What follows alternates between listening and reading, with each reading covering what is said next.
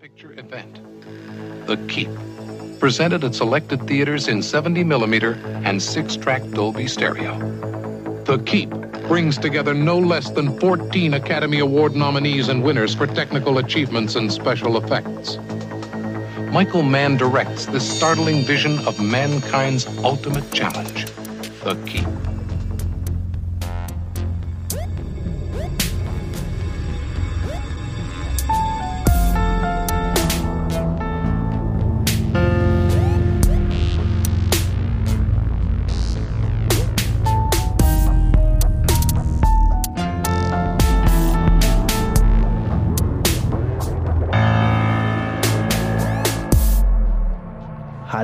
Und herzlich willkommen zu einer neuen Episode der Nostromo-Verschwörung.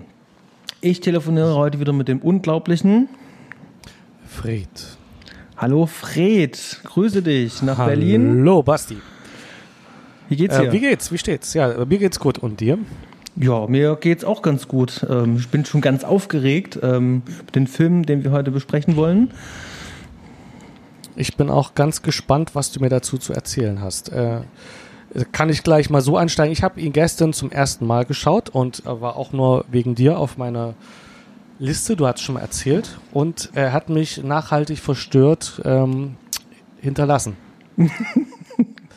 und ich bitte jetzt na- nachdrücklich um Aufklärung. Nachdrücklich um Aufklärung. Mhm, alles klar. Das können wir gerne machen, gar kein Problem. Äh, äh, eine Frage, sag mal, ähm, äh, also gerade die kalte Jahreszeit, Herbst, ist ja so eine, Mhm. Das ist ja eigentlich so die klassische, ähm, ich gehe ins Kinozeit und da kommen natürlich auch die ganzen geilen Filme kurz vor der Oscarverleihung und die Oscar-Season. Und ja, ähm, warst du denn im Kino? Hast du irgendwas Cooles gesehen oder hast du zu Hause irgendwas Cooles gesehen? Eine Serie? Hast du irgendeine Empfehlung? Äh, äh, mehrfach. Ich denke, wir, bei einem Film würden wir beide dann äh, gern sagen, dass wir ihn genossen haben im Kino. Das ist Midsommer. Ja. Äh, vor zwei Wochen im Kino geschaut äh, mit einem lieben Kollegen und es war eine Erfahrung. Herrlich schräg. Wunderbar. Äh, ja. Da muss man mal, hört euch einen anderen Podcast an, der das den bespricht oder wir machen das irgendwann mal. Der, der lohnt sich. Guckt, geht ins Kino. Ja. Und, ach, und zu Hause äh, in ähnlich ähm, verrückten Film The House That Jack Built äh, von Lars von Trier. Mhm. Den kann ich nicht uneingeschränkt empfehlen, auch wenn ich den als uneingeschränkt sehenswert empfinde. Ist der nur in, man sollte sich in einer psychisch stabilen Lage befinden und, Okay. äh, und nur feste Nahrung, die gern im Magen bleibt, behalten. Ansonsten auch ein Film, der einen nachhaltig verstört und äh, ja, bewegt, auf jeden Fall. Okay. Wie sieht es bei dir aus? Kann, ja, nicht, nicht ganz so, nicht ganz so krass, aber ja, Midsommer gehe ich, äh, gehe ich auf jeden Fall mit. Ich finde auch die ähm, Beschreibung, was du gesagt hast, äh, äh, du sagtest, es ist eine Erfahrung. Das sage ich auch immer äh, Leuten, die mich immer nach dem Film fragen. Ich sage, das ist eine Erfahrung, der Film, der fetzt. ja, ja. Ja, ich äh, war jetzt auch ein paar Mal im Kino. Zuletzt gestern habe ich mir äh, den südkoreanischen Film Parasite angeschaut. Oh, Und äh, den kann ich tatsächlich empfehlen. Also wenn der noch im Kino kommt, äh, lohnt sich dann eine Sichtung. Ähm, hat ähm, viel Spaß gemacht. War eine schöne Kinoerfahrung. Und was habe ich noch gesehen? Joker habe ich gesehen. Und ähm, auf Netflix lief äh, El Camino, dieses äh, Breaking Bad ähm, Film, Schieß mich tot. Ja. Ähm, das fand ich dann eher so, naja, das hätten sie sich auch sparen können. Ja, das ging mir eh nicht. Also war teilweise nett, aber im Grunde genommen hat er mich auch nicht gecatcht. Ja, es, ist, es, es hat mich auch äh, ge- gewundert halt, äh, dass der Typ hier, ich habe jetzt wieder seinen Namen vergessen, der den hier unten hier einsperrt von den Nazis, da halt auch auf einmal so übelst fett ist halt. Ne? Und äh, das spielt aber ja zur gleichen Zeit, also hm. naja. Ansonsten, was, was habe ich noch gesehen? Ähm, ich habe noch ein paar Klassiker nachgeholt. Jo- Joker haben wir noch nicht drüber gesprochen. Ich möchte den eigentlich auch gern sehen. Ich weiß nicht, ob ich noch dazu komme. Welchen? Ist er so sehenswert, Joker? Äh, Joker, ähm, also ich, wo ich im Kino war, ich habe mir, ähm, äh, mir in Omu angeschaut, ähm, Mhm. weil ich wollte das Acting halt auch erleben. Also das, das ist eine Ansage von DC. Also wirklich äh, mal einen Stinkefinger Richtung Marvel erstmal zeigen, sagen, hey, man kann das auch anders machen. Und ähm, ich hätte jetzt äh, von dem Regisseur tatsächlich nicht erwartet, dass da sowas Gutes bei rumkommt. Äh, und das ist wirklich ein starkes Stück. Also Joaquin Phoenix aber- ähm, äh, wertet äh, das wirklich äh, wahnsinnig auf. Das ist richtig stark gespielt, ähm, eindringlich. Und das ist halt wie ein Drama. Wegen Joker Phoenix würde ich da auch reingehen und natürlich ist der übel gehypt, der Film. Ähm, welcher Regisseur war das nochmal? Ja, genau, der. Der hatte doch auch äh, äh, äh, Dingens gemacht hier, ähm, diese Trilogie, wo die äh, in Las Vegas ähm, sich abschießen und dann am nächsten Tag aufwachen. Hangover, ach ja, es war der Hangover-Regisseur. fest- Genau. Äh, Hm. Ah, ich hab vergessen, wie er heißt. Ja, ähm, ich bin gespannt. Den, ich werde ihn auf jeden Fall sehen und hoffentlich auch noch im Kino. Und es ist natürlich schön, dass DC da anfängt, mal Qualität auf den Tisch zu legen, weil äh, Marvel ist halt äh, schön, dass sie da die, die, das bunte Kino sozusagen also sich da ausleben. Da weiß man, was man bekommt. Und DC hat es bisher aber auf die dunkle Art und Weise nicht so richtig geschafft, was Geiles zu bringen. Außer äh, die Christian Bale Batmans. Ja, Ja, dann äh, lass uns loslegen mit einem verstörenden Film aus den 80ern. Ja, ja, verstörenden Film. Ja, ich bin mal gespannt, was du daran verstörend findest, aber über welchen Film sprechen wir denn eigentlich, Fred? Äh, er hat den schönen deutschen Titel Eine unheimliche Macht. Hm? Die, unheimliche Macht. Genau. Englische Titel The Keep. Von einem äh, Regisseur, den ich äh, bis dato sehr schätze. Das ist Michael Mann. Ähm, mit ein, äh, sehr interessant besetzt, auch mit Leuten, die ich sehr gern sehe. Allen voran Gabriel Byrne, den ich äh, wirklich einfach, der eine super Ausstrahlung hat. Dann äh, spielt äh, Jürgen Prochnow mit. Ein äh, Gandalf ist auch dabei. Mhm. Ähm, Ian McKellen. Ian McKellen, genau. Äh, Gerade noch 40, aber trotzdem schon so alt aussehend wie Gandalf in dem Film. Ähm, das waren eigentlich die wichtigsten. Nee, Scott Glenn. Ach, Scott, ja, um Gottes Willen, genau, Scott Glenn.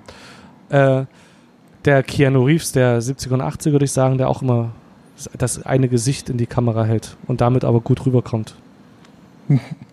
Okay, auch wenn er ein bisschen sehr ähm, markig halt aussieht, aber hm. Und vielleicht noch in der Nebenrolle könnte man noch ähm, Robert Prosky äh, noch mit erwähnen. Der nicht zum Ja. ersten Mal hier in einem Michael Mann-Film mitspielt. Okay, äh, den hatte ich jetzt nicht so auf dem Schirm gehabt, ja. Genau, also vielleicht kennst du ihn ja noch aus Last Action Hero, wo er den Filmvorführer da spielt, ähm, der dem kleinen Jungen dann die Kappe gibt hier von Ja, ja, Houdini. genau, da, da, da erkennt man genau. Das stimmt. Ja, hatte ich jetzt irgendwie nicht so erkannt. Mhm.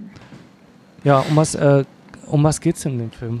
Kannst du das äh, mal uns erzählen? Ja, äh, das kann ich tatsächlich machen, ähm, obwohl es sehr schwer ist und ähm, ich habe es mir jetzt in dem Fall ähm, äh, bewusst etwas leicht gemacht. Äh, ich hatte jetzt mit, äh, mit meinem Kollegen hier im Büro ähm, gesprochen, ähm, wie man so einen zerstückelten Film, da werden wir ja noch drauf kommen, äh, überhaupt ähm, zusammenfassen kann, weil ich hatte jetzt auch bei der Zweitsichtung auch einige Probleme. Ich habe hier eine doch recht gute und kurze, knappe Zusammenfassung gefunden. Hier heute mal äh, wieder mal vom Movie Pilot. Fasst es ganz gut zusammen und da haben wir eine gute Ausgangssituation. Im Jahr 1941 soll eine Wehrmachtseinheit in Rumänien eine Passstraße sichern. Hauptmann Würmann lässt seine Männer in der alten Festung des Ortes Quartier nehmen. Bald fallen einige Soldaten brutalen Morden zum Opfer. Nach weiteren mysteriösen Todesfällen holt der SS-Offizier Kämpfer den Parapsychologen Kusa äh, zur Klärung aus einem KZ. Schon bald ist klar, irgendetwas Paranormales geschieht hier. Punkt, Punkt, Punkt. Äh, ja, da haben wir, glaube ich, ähm, ich glaube, die ersten 20 Minuten damit abgedeckt, würde ich mal sagen. Mhm. Genau. Wir müssten jetzt noch äh, Scott Glenn da reinbringen. Ähm, der Clacken, wie heißt der im Film? Genau. Der kommt, der kommt später noch dazu als der Retter, wenn man es so bezeichnen möchte. Genau. Äh, ich würde würd auch sagen, also das ist jetzt äh, die ersten 20 Minuten und ähm, gerade dort in diesem, diesem, diesem Keep, also in dieser Festung da halt, wird eben halt irgendeine Macht halt festgehalten. Mhm. Und ähm, äh, die wurde äh, entfesselt von, wenn ich das, ja doch, es waren zwei ähm, Wehrmachtssoldaten, also nicht diese SS-Soldaten, sondern äh, Wehrmachtssoldaten, die da ähm, die Kreuz, so ein Kreuz da von der Wand abmachen wollen und da kann dann eben ja. halt irgend so ein ähm, Dämon, Geist, wie auch immer, Golem, kann da entweichen und äh, tötet die dann eben halt. Und das ruft dann erstmal diese SS-Einheit da auf den Plan. Und ähm, so wie dieses Geist, dieser Geist da entfesselt wird, äh, wird auch automatisch Scott Glenn hier, dieser Klägen-Typ da, wird eben halt wie aufgeweckt, der dann sich jetzt auf den Weg macht, um dann eben halt wahrscheinlich ähm, äh, mit dem Auftrag dieses äh, Ding zu bannen. Genau, eine wichtige Figur ist noch äh, Gandalf, also Ian, äh, Ian McKellen als Profe äh, jüdischer Professor der äh, dazugeholt wird, um den Nazis was zu erklären mit der Festung. Genau. Ich denke, das, der, der damit haben wir den Inhalt grob umrissen. Genau. Richtig. Ähm, da passieren viele, viele, viele, viele verschiedene Dinge da, also gerade storytechnisch, ähm, die äh, gerade so, ich würde mal sagen, so ab der Mitte, so letztes Drittel trifft es eigentlich schon eher, äh, wo ich dann einfach nur noch die Frage habe, was passiert hier eigentlich und warum? Erst im letzten Drittel hat, hast du dich das gefragt, ja? Naja, im ersten Drittel, äh, im ersten Drittel war es okay, ist ein guter Bild ab, ich verstehe es äh, ungefähr. Und ähm, zur Mitte wurde es dann so ein bisschen langsam wirrer. Extrem, ja. Genau, ja. Aber ich meine, gerade im letzten Drittel wird es dann halt wirklich echt richtig schwer, dann halt dem Ganzen zu folgen. Warum passiert jetzt das? Warum ist jetzt das so? Da kommen wir ja noch im Einzelnen noch drauf eingehen, aber ähm, daran merkt man oder kann man hier natürlich auch die schwierige ähm, äh, Geschichte, Produktionsgeschichte ähm, ja auch ein bisschen ablesen. Genau. Ähm, bevor wir das vielleicht ansprechen, du hast ja gesagt, du hattest wohl deine Herausforderung mit dem Film. Ja, die äh, hatte ich. Ähm, ich habe mich vorher gar nicht bläst, ich habe erst hinterher mich schlau gemacht. Ich, du hattest schon gesagt, der Film ist ja irgendwie unfertig. Ähm, und wenn du einen Film empfiehlst zu schauen und wir drüber sprechen wollen, dann schaue ich den und warte natürlich auch drauf, dass da was Großartiges passiert. Und bin da auch relativ offen. Ähm, verschiedene Sachen haben mich an dem Film aber erstmal stutzig gemacht. Ähm, er hat seine höchsteigene Bildsprache. Mhm. Ähm, wo man erst äh, äh, erstmal schaut, also dann sagen kann, okay, das schau mal, was passiert hier, was sollte auf mich wirken. Ich empfand das Spiel und die Dialoge sofort als irgendwie sehr hölzern und gestellt und es war sehr schwer, sich, oder es ist einfach gar nicht gelungen, sich in irgendwas reinzufühlen in dem Film. Irgendwie mich mit irgendwas zu identifizieren. Es, ich habe einfach ganz rational die Story aufgenommen, die mir da erzählt wurde. Mhm. Ich empfand das Spiel als sehr hölzern und mitunter trotzdem gut. Äh, und mitunter auch äh, oder sehr oft sogar sehr schöne Einstellungen zwischendrin gehabt, äh, ähm, während die äh, miteinander geredet haben. In Gabriel Byrne, der ganz äh, schön irgendwie an der Kamera vorbeiguckt und schöne Bildaufteilung, da waren viele interessante Sachen dabei, aber gleichzeitig ähm, hatte ich das Gefühl, die spielen nicht miteinander, sondern irgendwie jeder seine Rolle und war, mir war einfach nicht klar, ist das beabsichtigt? Ist das jetzt irgendwie eine große Kunst, die ich nicht verstehe? Mhm. Denn mit dem Wissen, der, dieser Regisseur, diese Schauspieler, äh, die können es ja eigentlich. Oder ist da einfach irgendwas richtig schief gelaufen? Das hat mich einfach schon von Anfang an verwirrt und wurde immer, also das ist quasi geblieben. Zusätzlich kam natürlich, äh, dass dann es sehr schwer, schwer war festzustellen, äh, welche Motivation die einzelnen Handeln haben, überhaupt was zu tun. Es wird alles ziemlich unsubtil in dem Film einfach, äh, also solange man noch überhaupt was versteht, wird es relativ ist relativ klar, das eine sind die Nazis und äh, die einen wollen die Leute aus der Festung raushalten, die anderen wollen Silber klauen und das ist teilweise extrem unsubtil. Mhm. Ähm, aber auch nicht so, dass ich denke, dass ich mich reinfühlen kann, sagen kann, ja klar, die wollen das jetzt und ich fiebere da mit irgendjemand mit, sondern es wird mir so einfach hingeschmissen. So. Und dann am Ende, wie du schon sagst, wird es dann extrem schwer überhaupt zu verstehen, warum da noch was passiert. Mhm. Man kann sich es irgendwie zusammenreimen, aber es wird kryptisch. Ja, ich hatte mit dem Film da meine Probleme und habe genossen oder habe ich die teilweise sehr schön äh, Einstellungen, die schön düster fantasyhaft waren. Aber ich glaube, wenn hätte ich den einfach mal selber aus persönlichem Interesse und ohne was zu lesen angemacht, hätte ich ihn auch relativ schnell wieder ausgemacht. Okay. Du hast den Film aufs Tablet gebracht. Ja. Ähm, Warum? Ja, und zwar, äh, also ich habe den aus mehreren Gründen ähm, vorgeschlagen, weil der eben halt aufgrund, weil er ist ja nun nicht fertig, ja doch ähm, äh, viele Sachen ähm, ähm, beinhaltet, ähm, die, die Spaß machen, die gefallen. Musik, Bilder, Kamera, ähm, das ganze äh, ähm, Design und so. Da sind wirklich viele schöne, tolle Sachen drinne Und ähm, auf der gegenüberliegenden Seite hast du dann eben halt, wie du es schon erwähnt hast, dieses ähm, hölzerne ähm, äh, Schauspiel, das äh, isoliert von, von, ähm, von untereinander wirkt. Also das ist, das ist kein richtiges Miteinander, sondern das ist wie, äh, ich bin in einem isolierten Raum, wie jetzt wäre ich ein Synchronsprecher und würde nur Mhm. alleine sozusagen den Dialog halt nur Ja. einsprechen. Ähm, so, so äh, so kommt mir das da halt auch vor. Und ähm, natürlich dann eben halt auch, dass der Film so komplett zerstückelt ist, was die Frage aufwirft, was ist denn da eigentlich noch ähm, oder was war da or- original äh, gedacht? Wie, wie sollte es denn eigentlich aussehen? Wie sah das Drehbuch mal aus? Was war da eigentlich drin? Gerüchten zufolge soll es ja äh, die original äh, angedachte Fassung zweieinhalb Stunden gegangen sein. Es wird aber angegeben- dreieinhalb, drei, dreieinhalb. Okay, ich habe auch irgendwas mit zweieinhalb gelesen und weil ich, Ich habe ich hab, hm, ich hab mehrfach dreieinhalb Stunden gelesen und davon ist wirklich zwei Stunden rausgekürzt worden aus mehreren Quellen. Also Okay. da fehlt einfach wahrscheinlich echt jede Menge. Na gut, aber es kann sein, also gerade bei drei Stunden könnte es durchaus sein, dass es auch der ganz klassische Rough Cut ist.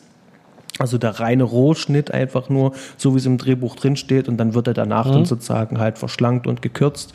Ähm, guckt auf äh, nach einem guten Pacing und ähm, äh, die haben alles gemacht, aber kein gutes Pacing damit erzeugt und äh, keinen schönen Rhythmus geschaffen und äh, schon gar nicht, ähm, Ja. damit ich ähm, einen Überblick behalte beim Film. Also das ist tatsächlich Ja, gar nicht ja. gelungen. Genau. Ähm, und genau aus dem Grund äh, äh, fand ich das äh, ähm, gut, den Film auszuwählen. Äh, wie ich drauf gekommen bin, überhaupt allgemein auf den Film, der steht schon sehr lange auf meiner To-Do-Liste. Ähm, und ich hatte ähm, den, glaube ich, irgendwann mal äh, auf meine Watchlist irgendwo gesetzt. Und äh, hatte dann irgendwann auch mal, äh, was war das, der Lichtspielplatz hier mit dem Dennis, der hatte mit dem Max hier von der Wiederaufführung. Wir hatten ähm, über äh, Michael Mann gesprochen, äh, über sein ganzes Werk und hatten auch über den Film gesprochen. Und da hatte der Max dann auch schon erzählt, äh, es gibt leider nur äh, diese Videoversion äh, digitalisiert äh, über die OFDB zu kaufen. Da hatte ich kurz überlegt, ob ich dieses tue, so für 40 Euro und hatte aber immer gezögert. Weil ich dachte mir so 4 zu 3 Format und dann vor allen Dingen äh, eine Videokassette digitalisiert, ob, das brauche ich nicht. Der Film ist ja äh, ähm, äh, anamorph gedreht, ähm, äh, 2,35 zu 1 Bildformat, also ganz klassisch äh, Scope. Und das sieht natürlich super scheiße aus, wenn rechts und links da ähm, äh, alles abgekürzt und abgeschnitten ist und mir Bildinformationen fehlen. Und dann hatte ich äh, bei äh, Amazon Prime, ich, wie durch einen Zufall, wurde mir das dann angezeigt, dass ich mir den Film anschauen kann. Und hatte mir den ausgeliehen und war überrascht. Ähm, es ist ähm, tatsächlich Scope Bild. Und jetzt habe ich noch ein bisschen Recherche betrieben. Ich habe Screenshots davon gemacht. Ich habe ähm, das Seitenverhältnis ausgerechnet. Also das ist tatsächlich die Kinofassung. Und das Ja. äh, gab damals eine ähm, äh, Kompakt, äh, nicht die Kompakt, äh, diese Laserdiscs, äh, diese Videolaserdiscs gab es ja Anfang der 90er, Ende der 80er. Ähm, Wisst ihr, welche ich meine? Die, äh, wie DVDs bloß in Schallplattengröße. Genau. Und, und davon, ja. und davon gab es eben halt, äh, äh, da gab es diesen Film. Und das ist auch wahrscheinlich auch genau diese Version, denn von der Spielzeit und ähm, von ähm, der Aspect Ratio und mit allem drum und dran haut das auf jeden Fall hin. Das heißt also, ähm, das ist die Version, die man auch äh, damals im Kino sehen konnte. Das, äh, gut, dass die im Kino sehen konnte und ich verstehe auch, warum der gefloppt ist. Was er ja ist. Ja, so. Also die, die Version ist einfach schwer verdau verdaulich und macht erstmal keinen Sinn. Trotz der schönen Bilder. Ja. Ähm, mit, wie gesagt, mit dem Hintergrund, dass man weiß, also ich habe nochmal gelesen gerade, äh, Michael Mann soll wohl auf drei bis vier Stunden Spielzeit ursprünglich abgezielt haben, die ihm von Paramount dann eben verweigert wurden und äh, böse zusammengeschnitten wurden. Ähm, und möglicherweise würde diese drei bis vier Stunden Fassung ja ein Meisterwerk ergeben. Aber wir wissen es eben, wir wissen es halt nicht. Also so sehe ich das jetzt und ich bin immer noch, ähm, ähm, ich möchte noch gern wissen, was dich so anfixt an dem Film. Also ist es das genau das Kunsthistorische, dass du, dass der, dass du nicht, dass du denkst, da birgt sich was in diesem Film, was du entdecken kannst? Mm, also Es klingt ja erstmal so, ähm, dass du davon ausgehst, dass ich das, äh, diesen Film für ein ähm, verkanntes Meisterwerk halte oder irgend sowas. Das ist tatsächlich nicht der Ne. Fall. Ich Okay, ne. Oh, finde okay. den Film, der hat tatsächlich wirklich ähm, äh, sehr schöne Schauwerte und Mhm. ähm, ich, ich schaue mir gerne an aus, aus, aus ästhetischen äh, ähm, Gründen. Ähm, der sieht halt unwahrscheinlich toll aus und der macht halt auch Spaß. Und der hat jetzt auch beim zweiten Mal schauen, ähm, ich hatte halt äh, genügend Zeit, mir diese schönen Bilder halt anzuschauen, weil ich äh, die, die Story ignorieren konnte. Ich wusste, da kommt dann halt auch einfach nicht wirklich viel, womit ich was anfangen kann.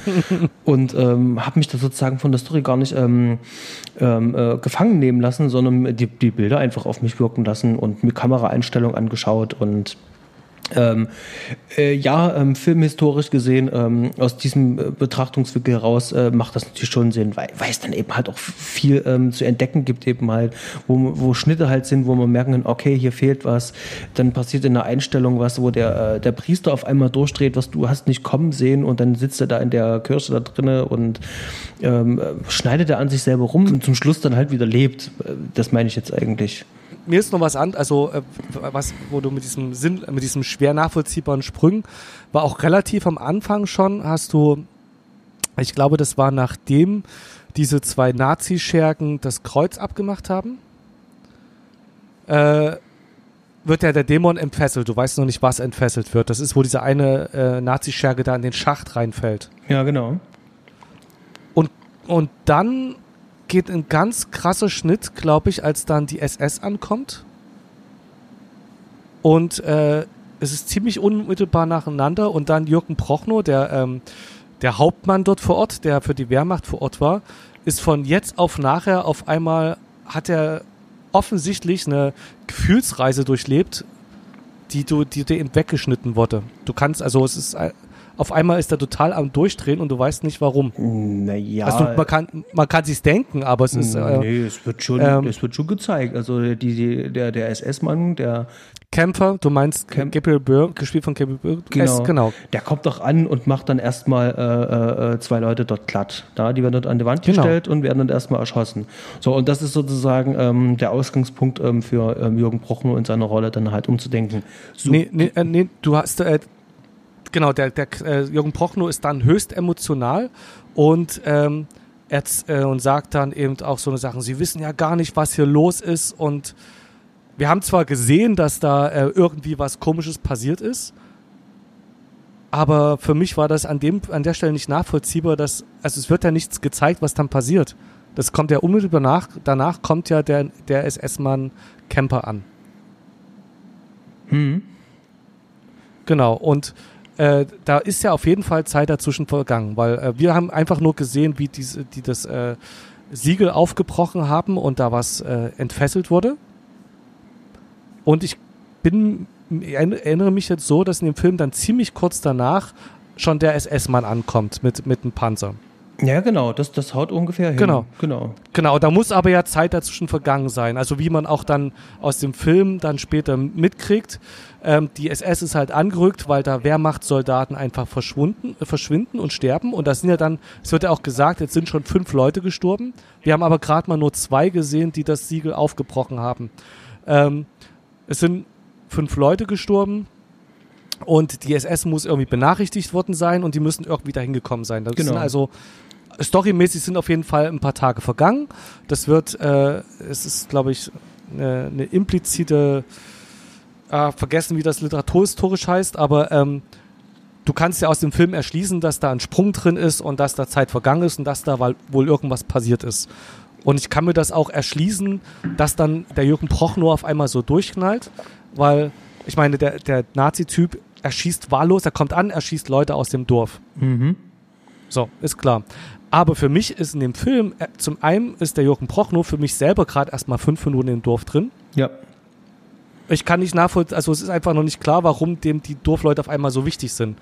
Außer der ist ein übelster Menschenfreund, aber er ist bei der Wehrmacht und möchte in, in Russland einfach, also ähm, es ist für mich nicht nachvollziehbar, warum der auf einmal an den Dorfleuten so hängt äh, und warum der, woher der dieses Wissen hat, hier passiert was Unheimliches, weil der war ja nicht dabei, mhm. als die zwei Nazi-Typen das Siegel geöffnet haben. Das, ich finde, da ist so, das ist eine ziemlich krass gespielte, hochemotionale Szene zwischen Jürgen Prochnow, also dem Wehrmachtshauptmann, der da schon vor Ort war, und dann Gabriel Byrne, dem Kämpfer, SS-Mann, der so richtig fies im Schwarz, also der einfach beeindruckend fies ist, die super gut spielen an sich, mhm. hochemotional sich, äh, also Gabriel Byrne, äh, der, der SSS-Mann, einfach dasteht und sagt so, ist jetzt so, lass mich doch in Ruhe, ich mache meinen Job hier und äh, sollen sie auch tun. Und Jürgen Proch, also der Wehrmachtsmann vor Ort, der Wehrmachtskapitän, total austickt und sagt, hier ist irgendwas am Werk, das verstehen sie nicht und das sind keine Partisanen und mhm. ähm, der Sprung ist, der kommt richtig extrem unvermittelt und äh, du hast dich noch nicht mal richtig in diesen Wehrmachtsoffizier einfühlen können, um mit ihm mitzuleiten und schon hat er eine krasse Charakterentwicklung durchgemacht. Ja, genau. Und, äh, ich glaube, ich kann, ich kann mir vorstellen, wenn alleine das 20 Minuten gedauert hätte und man hätte sich reinfühlen können, hätte der ganze nächste Rest schon wieder ganz anders gewirkt. Genau. Also der, der, der geht auf jeden Fall mit. Und das ist aber äh, in vielen Punkten im Film, also es ist auch ein schönes Beispiel halt, aber das ging ja. mir da halt auch so zack, puff und dann kommen halt sozusagen dann die, die richtigen, echten Nazis dann und äh, räumen erstmal auf und zeigen erstmal, wer hier wirklich echt böse ist. Ja. Ähm, ja, Nee, gehe ich mit ähm, und äh, das meine ich eben halt und das macht mich dann wieder äh, rum ähm, ähm neugierig. Äh, was, was hatten sie das gedreht, das was dazwischen ist? Äh, kann man das irgendwie sehen? Kann es da nicht irgendwann mal einen Director's Cut geben? Also der würde mich tatsächlich sehr reizen. Wahrscheinlich nicht nur mich, sondern viele andere auch, aber ja. Ähm, und ich glaube, das ist auch mit einer von diesen ganzen Punkten, warum der Film auch so einen besonderen Stellenwert hat, warum ich ihn auch sehr mag halt, weil ich äh, habe so die, die die Hoffnung, so wie, Mensch, irgendwann muss doch dieser Schatz gehoben werden. Aber vielleicht ist es ja auch gar nicht so und das Studio hat zu Recht hier äh, äh gekürzt, ähm, weil mhm, Michael genau. Mann äh, es nicht drauf hatte. Aber ich, er hatte vorher Thief gemacht und ähm, ich weiß nicht, hast du ihn schon mal gesehen, Thief? Ich glaube ja, ich bin jetzt äh, durch die Recherche zu dem Film, zu The Keep, nochmal alles durchgegangen und ich glaube, ich habe ihn vor längerer Zeit gesehen. Genau, und äh, ich meine, wenn du den Film gesehen hast äh, und auch ähm, vielleicht noch ähm, äh, äh, direkt kurz danach, also so ringsrum, der hat, äh, der hat schon einen ganz klaren Stil und der weiß ganz genau, was er da halt auch tut. Ja. Und ähm, in dem Film kommt es mir so ein bisschen vor, er ist zwar äh, ähm, ähm, aus seinem Element raus, also das ist ja äh, sowas Fantasy-mäßiges, hat er ja eigentlich in der Form nie wieder gemacht und davor mhm. auch gar nicht gemacht da kann man, da kann ich mir schon vorstellen, dass er da so ein bisschen auch an seine eigenen Grenzen gekommen ist. Gerade wenn es um künstlerische äh, Sachen geht, äh, Aspekte geht, dass er sagt, okay, ähm, hier muss ich jetzt auf jemand anderen vertrauen, sei es jetzt Special Effects äh, bis hin zu äh, Kamera etc. Aber äh, die Regiearbeit als solches kann ich hier ganz, ganz, ganz schwer erkennen. Also die Handschrift sozusagen von Michael Mann. Also wenn, ja. wenn ich jetzt nicht, wenn du mir den Film jetzt gezeigt hättest und äh, gesagt hast, äh, versuch mal rauszufinden, welcher Regisseur das ist, ich hätte es dir nicht sagen können. Ich hätte auf einen, also der Film hat einen übelst europäischen Touch. Ich hätte auf jeden Fall gedacht, es wäre ein europäischer Film. Mhm. Eine europäische Produktion. Eine englische wahrscheinlich, hätte ich gedacht es erinnert mich so von der Bildsprache ziemlich an Excalibur. Mhm. Oder ist irgendwie so von dem, von der, dem Eindruck, was ich noch von Excalibur weiß, auch schon wieder eine Weile her. Ähm, ja, äh, ich hätte auch nie äh, gedacht, das wäre Michael Mann. Ich hätte vermutet, dass er in dem Dunstkreis so in einem Atemzug vielleicht mit Conan irgendwie entstanden ist, dass das so also in der Ära äh, gewesen sein kann, dass sich das gegenseitig bedingt hat, wie äh, so nach dem Motto, das funktioniert gerade, macht das auch mal. Ähm, irgendwas mit Fantasy oder so. Und dann haben wir ja Indiana Jones gehabt mit den Nazis ähm, Anfang der 80er. Hätte, also das ist so, weißt du, dass der, der Film bezahlt wurde, weil der auf einen Zug aufspringt, der so und so gerade funktioniert. Ja. Aber ich hätte weiter hätte ich nicht einordnen können wegen der, äh, genau, wegen der Einkürzung, äh, wegen den ganzen äh, Edits, ähm, wo die Zeit mhm. eben halt mhm. ähm, so schnell vorbeigeht. Da habe ich was noch auf der gegenüberliegenden Seite und zwar die Leute, die dafür verantwortlich waren, dass der Film gekürzt worden ist, haben aber an anderen Stellen äh, Längen drin gelassen, die absolut unnötig waren. Also das ist mir beim zweiten Mal sehen, äh, ist mir das aufgefallen. Alle Übergangssequenzen, wo sozusagen von einer Szene in die nächste ähm, ähm, übergeleitet werden sollen, äh, nehmen wir jetzt zum mhm. Beispiel, wo der, der Gleken da hier äh, auf das Schiff geht und dann auf die Reise geht. Ja, da guckst ja. du fast 20 Sekunden lang zu, wie dieses Schiff einfach nur an dir vorbei segelt. Mehr nicht. Und die gleiche Einstellung, es ist ein ganz langsamer Schwenk und äh, die Kamera befindet sich auf einem anderen Boot und da ist Wellengang und es bewegt sich und da wird nicht weggeschnitten, sondern du guckst da jetzt 20 oder sogar 25 Sekunden, guckst du jetzt einfach nur diesem Boot dazu, wie das jetzt ähm, da nur lang fährt und lässt dich mit deinen Gedanken halt allein oder permanente Schwenks ähm, in die Wolken rein. Und dann bleibt das Bild dann eben halt in den Wolken erstmal hängen, noch fünf Sekunden und all so eine Sachen. Und das ist dann wiederum was, was ich nicht verstehe. Also wenn man äh, einen, einen, Film runterkürzen will, damit er auf Länge kommt, damit er im Kino ähm, häufiger wiederholt werden kann, dann aber sowas dann halt drinnen lassen und dann fallen viel Story rausschneiden, das habe ich halt nicht verstanden. Ist unklar. Die müssen auch viele Dialoge rausgeschnitten haben. Also wirklich, äh, wie das, wir das hatte ich auch gelesen. Inhaltlich wichtige Sachen, die äh, dir die Story nachbringen, äh, nahebringen und dann genau ab und zu Sachen, wo du dich fragst, warum. Genau, warum das, tun die das jetzt? Das, das hatte ich auch gelesen, also dass er äh, die meisten Dialogszenen da halt raus, äh, rausgeschmissen haben, das natürlich. Ja, hm. spontane Eingebung, äh, die ich äh, auch beim Film hatte, äh, in Erinnerung, ähm, die dann in Richtung Musik, können wir es dann aufgreifen, ähm, ist der Tag des Falken von Richard Donner. Genau, auch ein Fantasy-Film, wenn auch äh, äh, ganz anderes, äh, ganz andere Atmosphäre und Story, aber auch mit ähm, typischer, typischerer, vor allem noch 80er Jahre Musik unterlegt.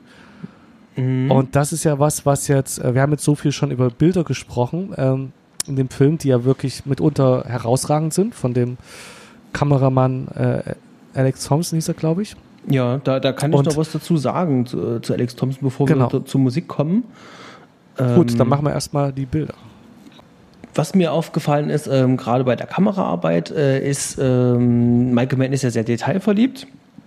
Genau. Und ja. äh, der mag ja auch wirklich ähm, äh, Detailshots, äh, Close-ups, sowas mag der halt sehr. Und hat ein paar sehr schöne Matchcuts am Anfang mit eingebaut, wo sich der ähm, Jürgen Prochnow das Zigarre, äh, die Zigarre da anmacht. Und mhm. äh, dann wird äh, ja, ja. dann rübergeschnitten auf den Rückspiegel von dem von diesem Transporter, der da ankommt. Und das sind viele schöne kleine äh, visuelle Einfälle, um die die Szenen da miteinander zu verbinden und dann ein schönes Bild halt draus zu machen. Leider wird aber dieser Stil halt nicht aufrechterhalten. Da ist auch wiederum die Frage, okay, was ist dann jetzt der Schere zum Opfer gefallen?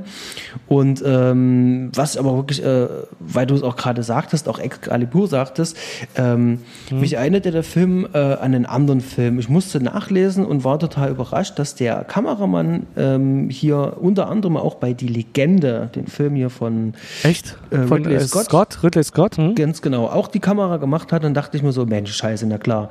Eine große Lichtquelle, ganz viel Nebel, Gegenlicht ähm, äh, und so eine Einstellung. Und wenn die da hier auf äh, dieses Keep dazu rennen, auf dieses Kreuz dazu rennen, da am Anfang, äh, wo die dieses Kreuz da raushebeln wollen, dieses Silberkreuz ja. da. Das ist ja auch genauso krass ausgeleuchtet mit diesem Nebel, diesem Gegenlicht, wie es auch bei Legende ist. Und ähm, das wertet den Film richtig auf. Also gerade alles, was in, in diesem Keep selber drin ist, äh, gefällt mir sehr von, von der Ausleuchtung. Das ist wirklich sehr märchenhaft und da konnte sich der Kameramann richtig schön austoben. Und die, äh, die Fahrt äh, durch den Wald äh, von, ich glaube, Glerken, ne, auf dem Motor, äh, Motorrad, mhm. die ist wunderschön fotografiert. Es sind viele schöne Sachen drin, allerdings sind aber auch äh, äh, Dinge da drin, wo ich mich dann am Ende einfach nur frage, sag mal, wer, wer ist denn eigentlich tatsächlich dann für den Schnitt verantwortlich? Das ist da keiner drin. Mhm. Also ich, äh, wenn ich am Set bin, ich mache die Kamera an, äh, wenn die Kamera läuft und der Ton läuft, dann sagt der Regisseur, okay, äh, äh, Action bitte, wie auch immer. Und dann geht's los. Und wenn du fertig bist, wenn die Szene durch ist, machst du ja nicht die Kamera aus, sondern lässt noch, keine Ahnung, drei bis zehn Sekunden, im besten Fall zehn Sekunden lässt du die Kamera noch an. Und da war irgend so ein komischer Schwenk drinne, wo der Protagonist, in dem Fall war es der, ähm, der, der, der Priester, dieser Vater dort von diesem äh, Dorf, ähm, schon außerhalb des Framings halt war und du weißt, okay, ähm, eigentlich ist jetzt hier ähm, vorbei, Kamera ist noch an und das, das wirkt dann halt auch einfach wieder nicht. Also der ist an so vielen äh, ähm, ähm, Ecken, wo er technisch gut ist und gut gemacht ist, wirkt an anderen äh, Stellen dann wirklich so ein bisschen so schlampig halt gemacht und das, obwohl ich mir sicher bin, dass das auch nicht äh, intendiert war. Also da saß, ähm, ja. da, da, saß mhm. irgend, irgend, irgend äh, äh eine arme Suppe dran, die da hier rumgeschnitten hat. Und das ist äh, ganz schauerlich. Ähm, also es macht dann auch teilweise keinen Spaß, weil dann gerade dann so ab der Mitte des Films ähm, das Pacing ja komplett für, für einen Arsch ist. Du hattest ja kaputt geschnitten und dann werden diese schönen Bilder ja eigentlich ja auch schon mhm. wieder kaputt gemacht. Genau. Aber Klar, also du kannst, also, hm? ja, aber. Aber was, was den Film darüber hinaus dann aber noch tragen kann und trägt, das ist dann aber die Musik. Da ist der schöne Schwenk zur Musik. Ähm, wir haben nämlich da äh, die deutschen Elektropioniere Tangerine Dream am Werk, äh, die mit ja, elektronischer Musik, wie sie Anfang der 80er war, nicht vergleichbar mit unserer elektronischen Musik heute. Ähm, mussten damals noch sehr viel mit modularen Sachen arbeiten und da ist elektronische Musik noch, Achtung, handgemacht. Ähm, ja, da, äh, ich, der, dieser Soundtrack gilt als der beliebteste von Tangerine Dream. Die haben mehrere gemacht. Mhm. Äh, unter anderem auch schon für Thief, ähm, der Einzelgänger oder so ähnlich heißt er im Deutschen. Ja. Dem Film von Michael Mann vorher, wofür sie übrigens die Goldene Himbeere bekommen hatten. Ähm, in der, für The Keep, wie gesagt, gilt für viele als der beste Soundtrack, den sie gemacht haben. Ich hatte äh, erst letztes Jahr, denke ich, lief letztes oder vorletztes Jahr lief ähm, so in den Indie-Kinos eine Doku über Tangerine Dream, äh, über das, die Schaffenszeit von Anfang bis zum Ende und den, ähm, ich denke, der der Haupttyp äh, Edgar Fröse heißt der, glaube ja, genau. ich, äh, von Tangerine Dream, der hatte, der war vor kurzem da eben daraus gestorben. Ähm, ja, und gerade weil die eben hier äh, als deutsche Musiker und für mich vor allem, weil die genau diese Michael Mann-Filme in Spandau besprochen haben, also mindestens einen von den beiden und im, sich im Studio in Spandau äh, getroffen haben, um die Filmmusik zu besprechen, ist das äh, nochmal ein bisschen ausführliches Thema für mich wert, denn ich bin mit Spandau mehrfach verbandelt, unter anderem ist meine Arbeitsstätte da, so dass ich da fast täglich seit knapp zehn Jahren bin. Und da ist es natürlich ganz spannend zu sehen, dass neben den Ärzten auch noch andere Musiker von Bedeutung es äh, aus diesem Ortsteil Berlins in die Welt geschafft haben. Ähm, spannend ist, also ich habe nach die, dieser Dokumentation über Tangerine Dream, die ich äh, ziemlich gelungen und spannend fand, versucht mich in Tangerine Dream reinzuhören. Es ist einfach nicht meine Musik. Ich komme da, das ist nichts, was ich laufen lassen kann. Ich habe es versucht mit eins, zwei Alben. Ich habe vergessen, wie die hießen. Es ist jetzt, also war kurz nach der Doku letztes Jahr oder vor zwei Jahren. Äh, ist nicht ganz mein Ding. Und äh, die Wirkung, die die Musik äh, da hat in so einem Film, vor allem in so einem Fantasy-Wehrmachtsfilm, ist nochmal erstmal aus vor allem heutiger Sicht finde ich es verstörend, weil das einfach es ist ein totales untypisches äh, Zusammenspiel von Musik und und Film. Mhm. Es, es, ist eben nicht die, die untermalende Filmmusik, die äh, so, man ist halt Streicher meistens gewohnt oder Geräuschkulissen oder was Rhythmisches, was äh, so drunter liegt, dass es eben die Spannung hochpusht. Oder es ist äh, peppige Rockmusik, die auch gern mal an, ähm, äh, nicht so zeitpassend in einem Ritterfilm kommt oder so, aber dieses äh, sphärische po Post-Pink Floyd-artige, sage ich mal, äh, dieses ähm, elek elektronische Geräusch, äh, aber doch, also Synthesizer, ich weiß nicht genau, wie es äh, nennen soll, was da im Hintergrund war, nicht im Hintergrund, im Vordergrund mitunter wabert. Ähm, das baut eine ganz äh, eigene Atmosphäre aus, hm. die ich teilweise richtig mochte, manchmal mich aber auch komplett rausgebracht hat und so eine Schere zwischen Bild und Ton aufgebaut hat. Ähm, aber an alle Musikfans, gerade in der Richtung, das ist ein Soundtrack, den man sich dann mal antun sollte. Hm. Wenn man auf solche Musik steht, dann ist das was, äh, da sollte man reinhören. Also es ist in ja. den letzten mhm. Wochen, Monaten der, die meistgehörte äh, Musik bei mir. Wenn ich arbeite oder so, läuft äh, mhm. äh, der Soundtrack, läuft der eigentlich ähm, ziemlich häufig.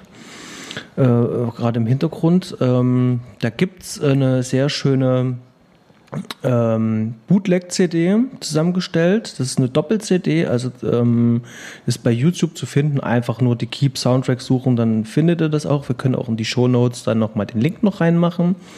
Und da gibt's auch eine sehr schöne Webseite dazu. Die hatte ich dir jetzt letztens ja auch zugeschickt, die Webseite wo nochmal genau. äh, äh, alles erklärt wird, wie es äh, zustande kam mit der Musik, die Zusammenarbeit mit Michael Mann und die ganzen Stücke, wie die die sozusagen halt ähm, wieder aufbereitet haben. Denn ähm, der Soundtrack, der es gab einen offiziellen Soundtrack, da sind aber nicht alle Stücke mit dabei. Ähm, zumal es da auch äh, lizenzrechtliche äh, äh, Schwierigkeiten halt auch gab, weil es gab auch zwei ähm, Originalstücke, also von Tangerine Dream schon vorher komponiert, die für den Film abgewandelt wurden. Dafür gab es zum Beispiel keine Freigabe und ähm, noch ein paar andere kleine Schnipsel aus dem Film. Und hier hatten sich da ein paar Leute dann zusammengesetzt.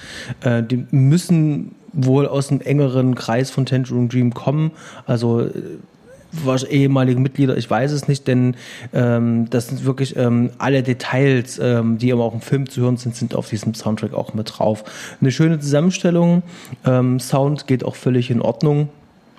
Und äh, kann ich nur empfehlen, wir hauen es in die Shownotes unten rein, da könnt ihr das gerne nachhören und nochmal nachlesen. Genau.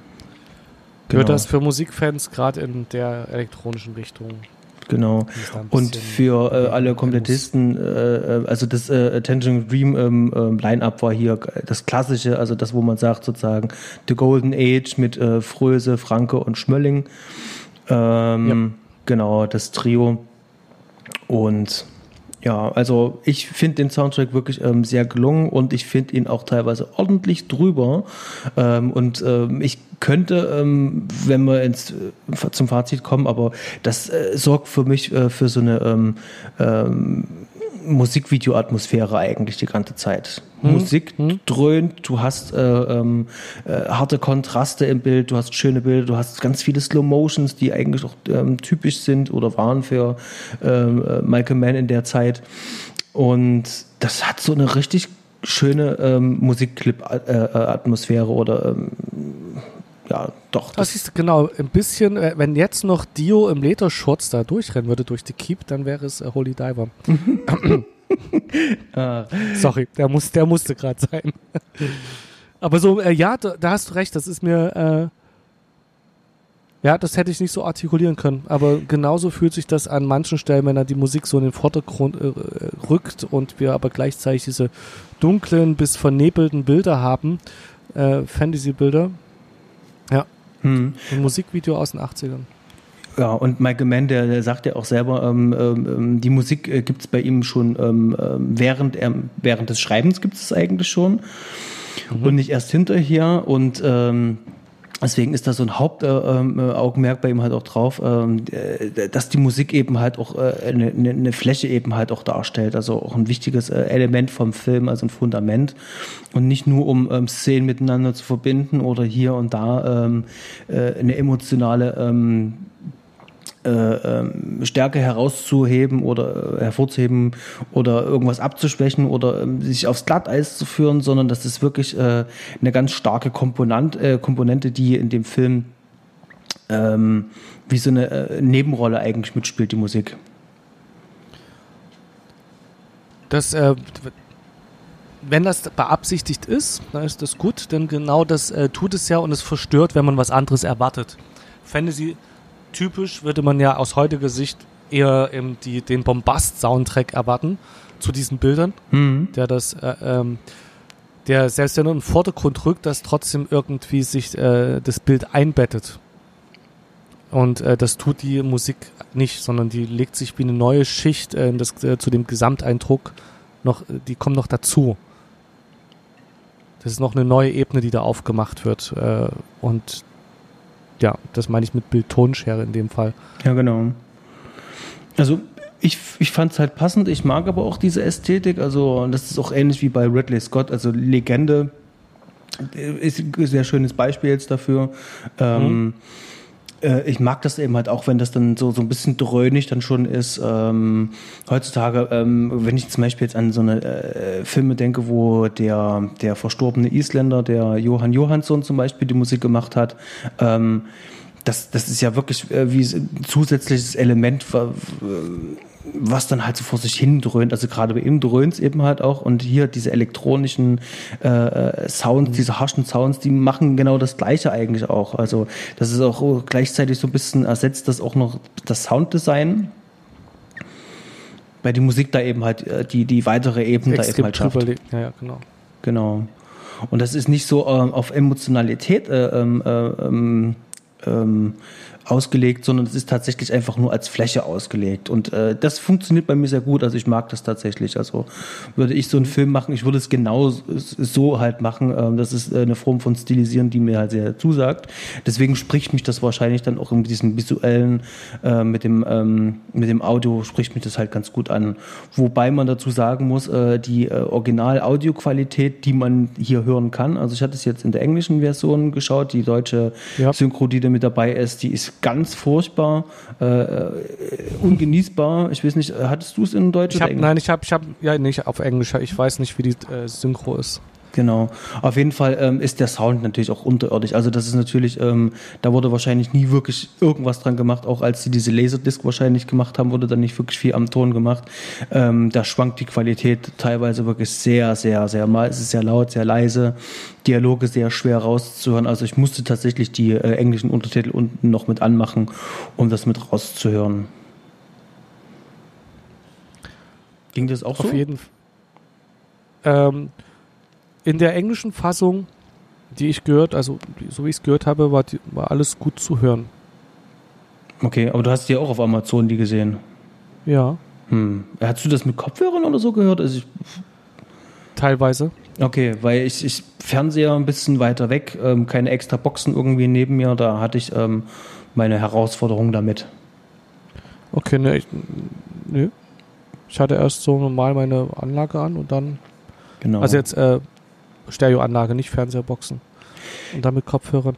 Ne, okay. ja, Ähm, ich, ich, ich, wollte noch sagen, wir, wir hatten es vorhin so ein ganz kleines bisschen also übersprungen, weil wir gerade bei der Besetzung waren und du hattest es schon mal angesprochen, ähm, dass die, die Figuren als solches nicht so wirklich funktionieren, dass das Spiel Ja. nicht funktioniert, dass das auch ähm, so isoliert halt ist. Ja. Und ähm, ich, ich weiß nicht, ähm, weil jetzt, ähm, wir nehmen jetzt mal als Beispiel äh, Jürgen Brochmann zum Beispiel. Ähm, ich weiß nicht, ob es an der Sprachbarriere lag. Also er spricht da eigentlich äh, ganz gut, ist eigentlich. Ähm, ähm, und wenn er das will, kann er da eben halt noch ein paar deutsche ähm, ähm, Betonungen mit reinbringen. Also ähm, der, der, der schafft es schon, ähm, mir das rüberzubringen, ähm, dass das Deutsch sein soll, obwohl er Englisch spricht. Ähm, aber gerade Ja. bei Jürgen Prochner merke ich so, egal wer vor ihm äh, steht, er spricht gegen eine Wand. Der hat es äh, in der Wand gerade erzählt und nicht dem ähm, gegenüberliegenden Schauspieler oder Ja, genau, die spielen nicht so, es kommt keine Reaktion.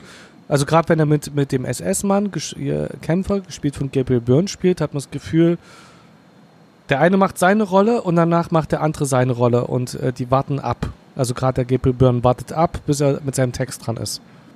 Mhm.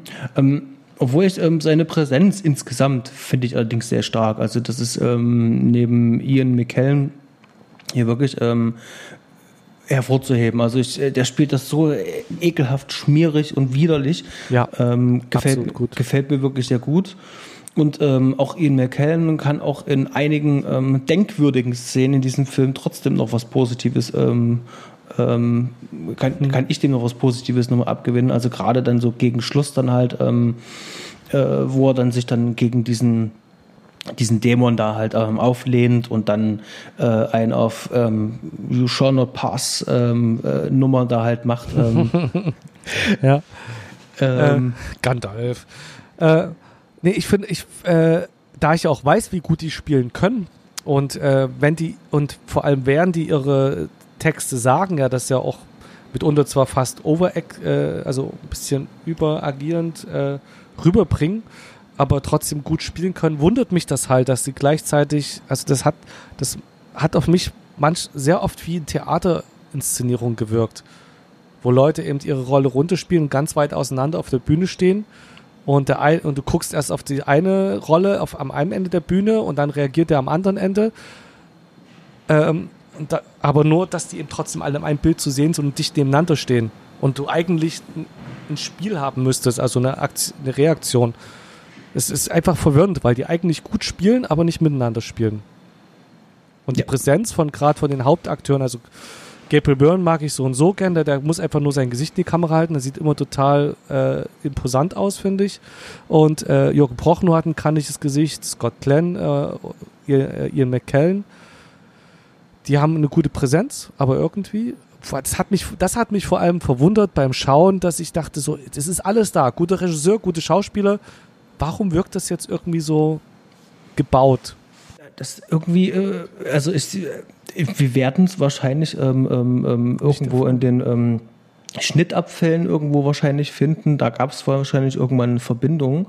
Und äh, äh, an der Stelle, äh, wir haben ja jetzt die ganze Zeit schon ähm, ähm, Alberta, äh, Alberta Watson haben wir ja die ganze Zeit schon ähm, unter den Tisch gekehrt, auch als wir vor uns mhm. die Besetzungen mhm. durchgegangen sind. Äh, mhm. die, die Tochter hier ähm, spielt von dem Dr. Theodor Kusa, also die Eva Kusa, ähm, weil in dieser Version von diesem Film, der hier vorliegt, hat ihre Rolle eigentlich keinerlei Bedeutung. Überhaupt nicht. Und das Ekelhafte ist ja dann quasi noch dran, die ist an sich in dem Film unwichtig, aber die Vergewaltigung, äh, die wird natürlich ausführlich gezeigt. Erstens das, die wird gezeigt und ähm, dann kommt ja dann hier irgendwann der Kleken an und ähm, die sehen sich und zwei Einstellungen später liegen die schon im Bett. Ja, ja, genau. Genau. Es ist, äh, sie ist wirklich auf das schlimmste Rollenklischee einer Bild einer Frau in einem Film reduziert und hat auch nur exakt diese Funktion. Ansonsten ist sie die Tochter von äh, Ian McKellen in dem Film, vom Professor. Mhm. Und spielt da nur ab und also ist nur der, der Stichwortgeber.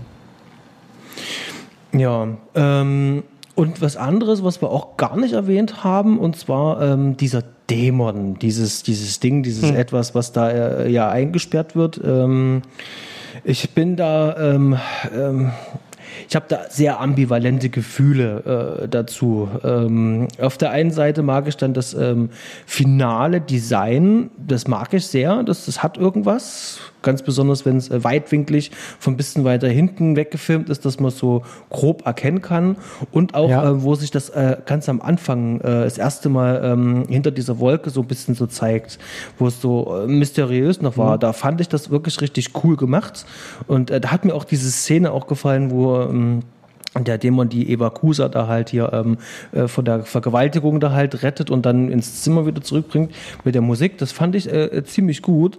Aber spätestens dann, wo ähm, dieses, dieser Dämon, dieser Golem da äh, Gestalt annimmt ähm, und dann so langsam Fleisch auf die Knochen bekommt, es sieht halt scheiße aus. Das sieht halt einfach ja. aus wie, wie, wie äh, ja. Typ in, in Gummianzug und ähm, ja. und mit leuchtenden Augen. Ähm, ja, also das, das Monster in dem Film ist äh, nicht überzeugend. Nee, leider nicht. Äh, gut Überhaupt gemeint, nicht. gut gemeint, aber ähm, es funktioniert leider gar nicht. Was ich noch gelesen hatte, was mich äh, ein bisschen verwundert hat, vielleicht kannst du mich aufklären.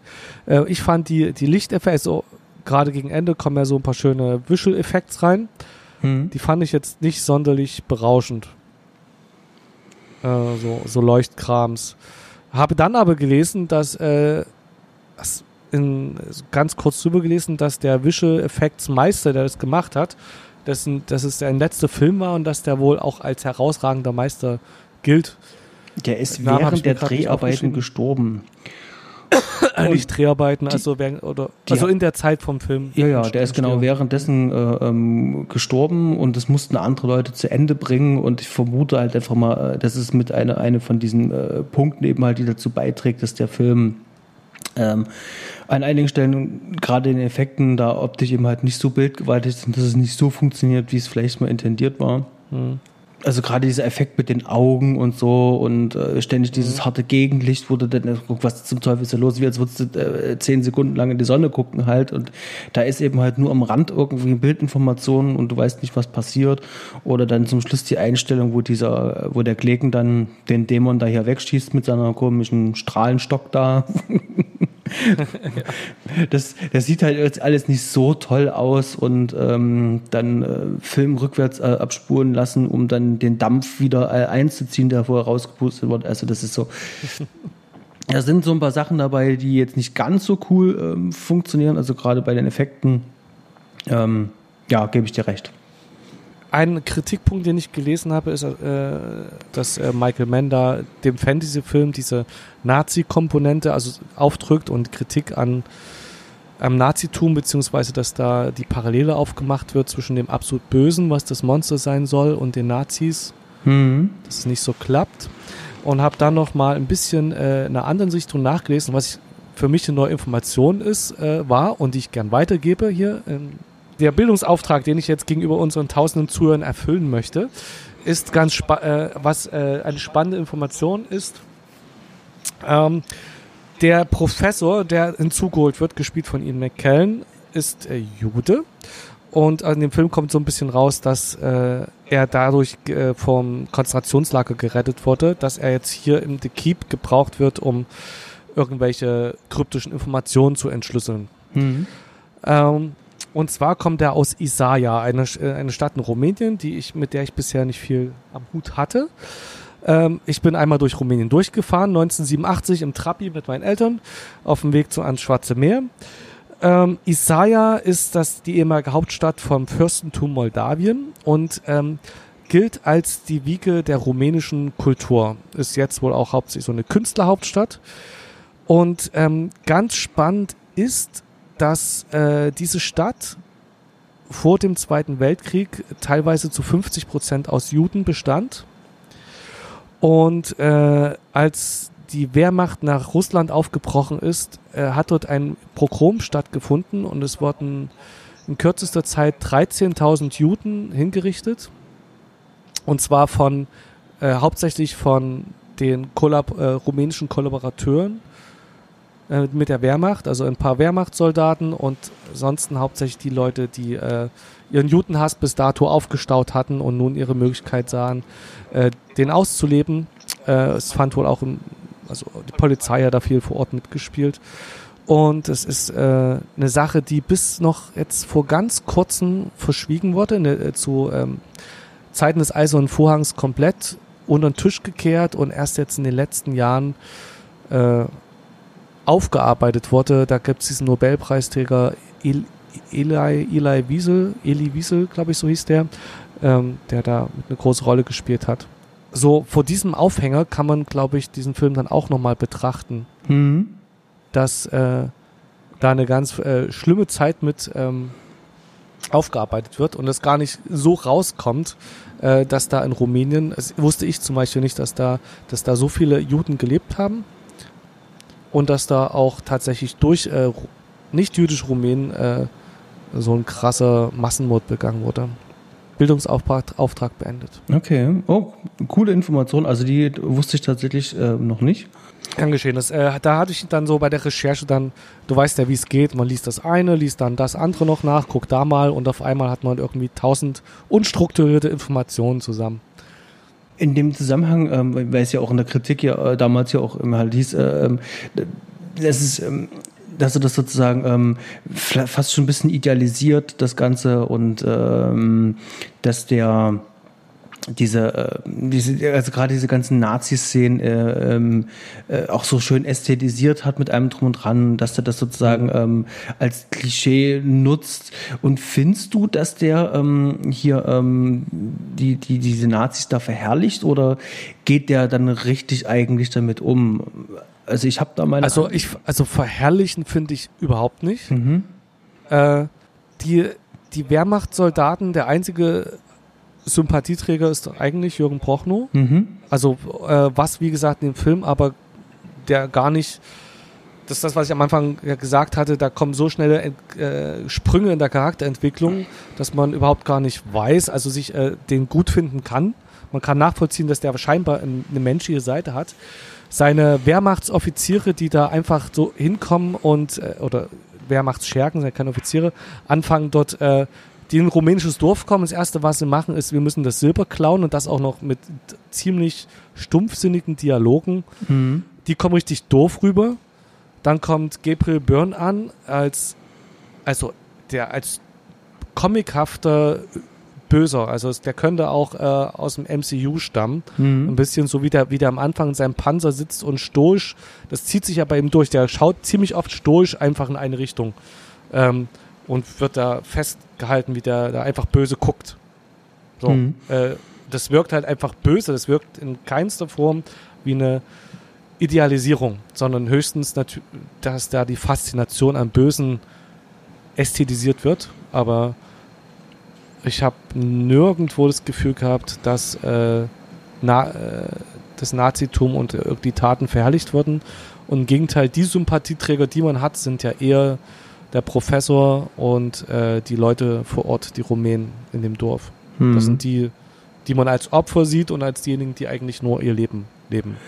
Ja, also mir, mir ging es auch ähnlich. Ich, ich hatte äh, eher das Gefühl beim, beim, beim Sehen, dass äh, Michael Mann nach einer nach was ähm, im Stellvertreter sozusagen, einem bösen Stellvertreter von uns Menschen gesucht hat und äh, sich dann ja. auch mit dafür dann entschieden hat. Mir das Ganze beruht ja natürlich auch auf dem Buch halt. Ich habe das Buch nicht gesehen. Ich weiß jetzt nicht, äh, inwiefern das da schon mit drinne war.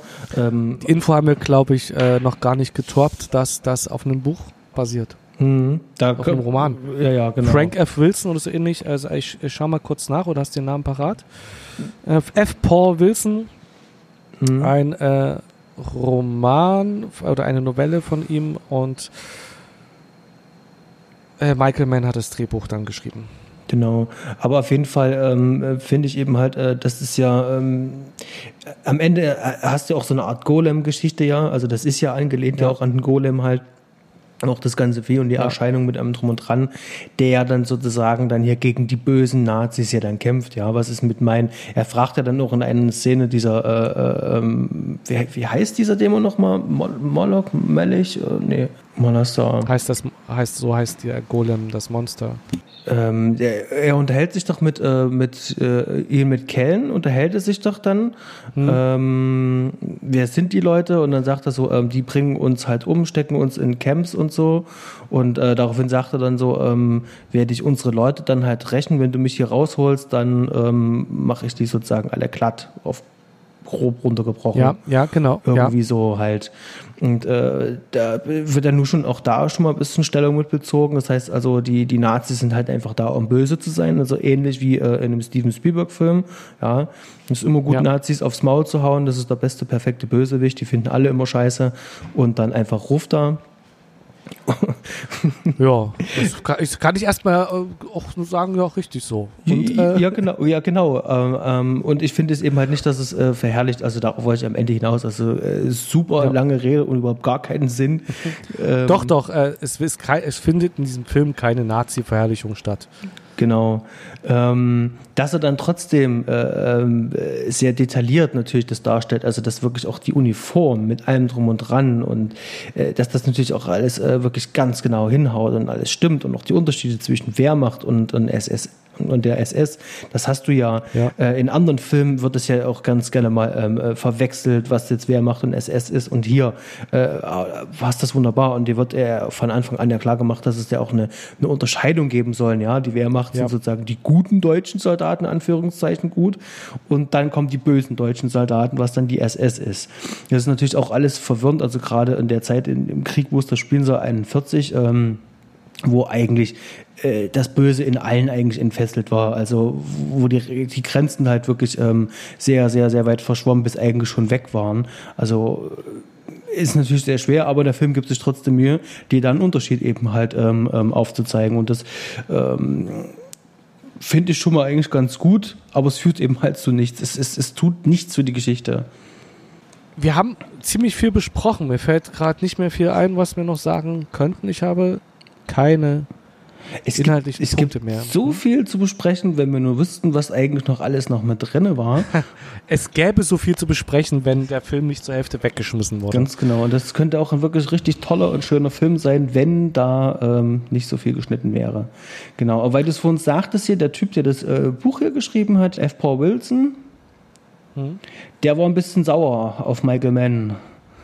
Der fand das nicht so toll, was Michael Mann da draus gemacht hat. Und dann hatte der eine Kurzgeschichte geschrieben. Und da ging es äh, um einen Regisseur, ähm, der eine Voodoo-Puppe hat und verflucht wird. Rache ist, äh, wird am besten kalt serviert. Ja, ja, ja, genau.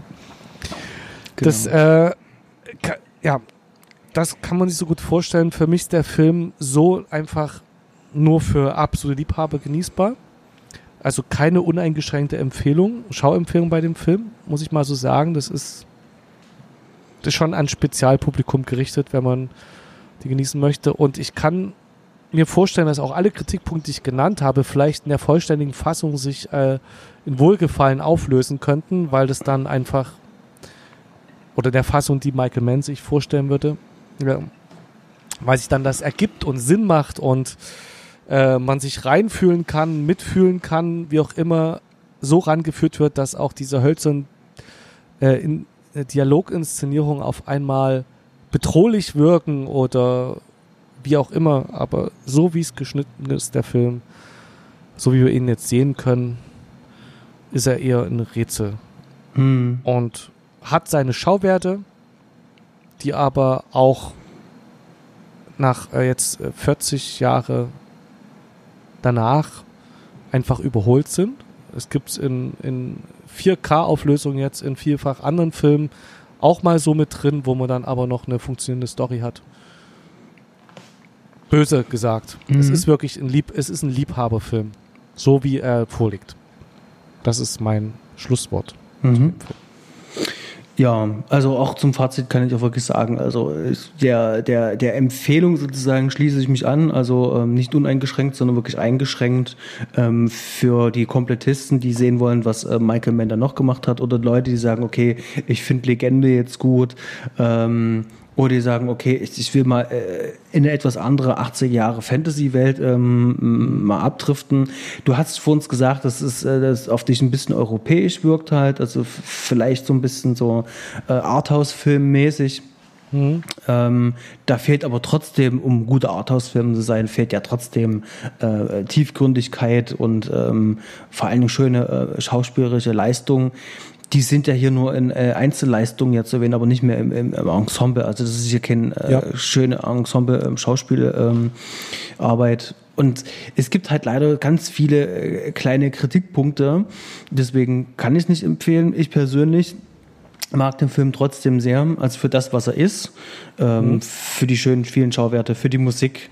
Ähm, und- das sind viele Sachen drinne, ähm, die ich eben halt auch noch hoffe äh, oder äh, denke zu erkennen. Also ich, mehr, ich, ich denke, dass ich da mehr erkennen kann, aber ist halt leider nicht da. Das ist äh, irgendwie auch so ein Gefühl.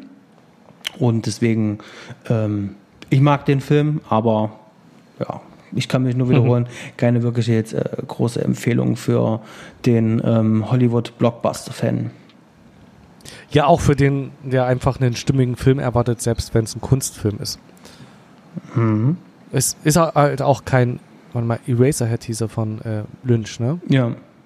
Ein Film, zu dem ich auch keinen Zugang gefunden habe, den ich aber trotzdem objektiv dann einen Schauwert zumessen kann, selbst wenn ich den selbst nicht äh, nicht äh, gut finde, also nicht Aber ähm, genossen jetzt, habe. weil ich es vorhin gesagt habe, ähm, ähm, dieser ähm, ähm, Vergleich, gerade durch den Kameramann hier mit Legende, ähm, Mhm. also wenn jemandem Legende halt gefällt, dann kann man sich den auch eigentlich an- anschauen. Dann guckt man sich zuerst die Keep an und dann hinterher Legende und belohnt sich dann noch ein bisschen.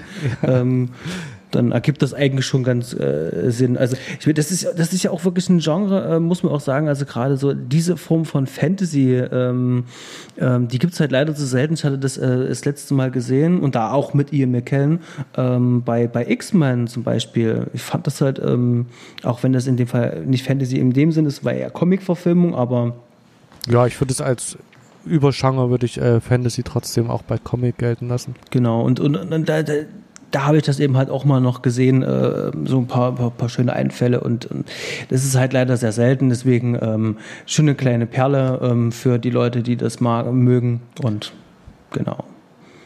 Genau. Also ich habe es äh, nicht bereut, den Film geschaut zu haben. So ist es nicht. Ich habe über viele Sachen ein bisschen nachdenken können und habe wieder von deinem Wissen da ganz gut profitieren können, um da einzutauchen. Ich selbst bin ein großer Fan von Legende, aber auch zum Beispiel von Tage des Donners, der natürlich in eine andere Richtung geht, aber so dieses auch 80er Jahre witzige Musik dazu.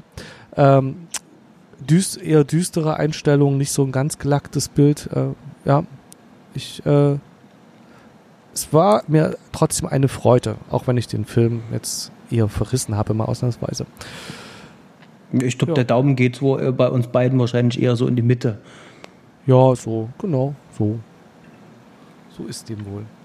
Ja, dann, äh, äh, wir freuen uns, äh, liebe Zuhörer, dass ihr ein bisschen durchgehalten habt und jetzt hoffentlich diesen Film euch zulegt, um euch euer eigenes Bild und euren eigenen Ton zu, ähm, zu schaffen und uns rückmeldet, wie ob wir eure Meinung nach richtig liegen oder ob wir komplett verkehrt äh, über diesen Film denken. Ja, ich glaube, wir, wir, reden äh, auch total abgehackt äh, heute. Äh, das muss am Film liegen. Ich habe so manchmal so das Gefühl gehabt, so, Mensch, bin ich jetzt raus? Aber auch, auch bei der Story, äh, ich, ich musste mir jetzt echt Notizen halt nochmal machen, äh, wo drin steht so grob so ein paar Steps eben halt, dass man nicht stolpern und wir sind heute mehrfach gestolpert. Ähm, vielleicht liegt es aber auch an der anstrengenden langen Woche und ähm, du wirst auch noch krank und Äh, naja. Ja, ach, der Film ist auch, äh, der Film ist ja auch schwer zu besprechen, sagen. Der ist ja eben sch sch komisch strukturiert. er macht es einem Ähm. nicht wirklich leicht. Ich denke, wir, wir, wir, wir haben es, es hat Spaß gemacht Ja. und ähm, ich freue mich schon auf die nächste Folge und ähm, bis dahin wünsche ich dir auf jeden Fall noch einen schönen Tag, war. Ja, ebenfalls. Judy, ciao. Jo, mach's ab.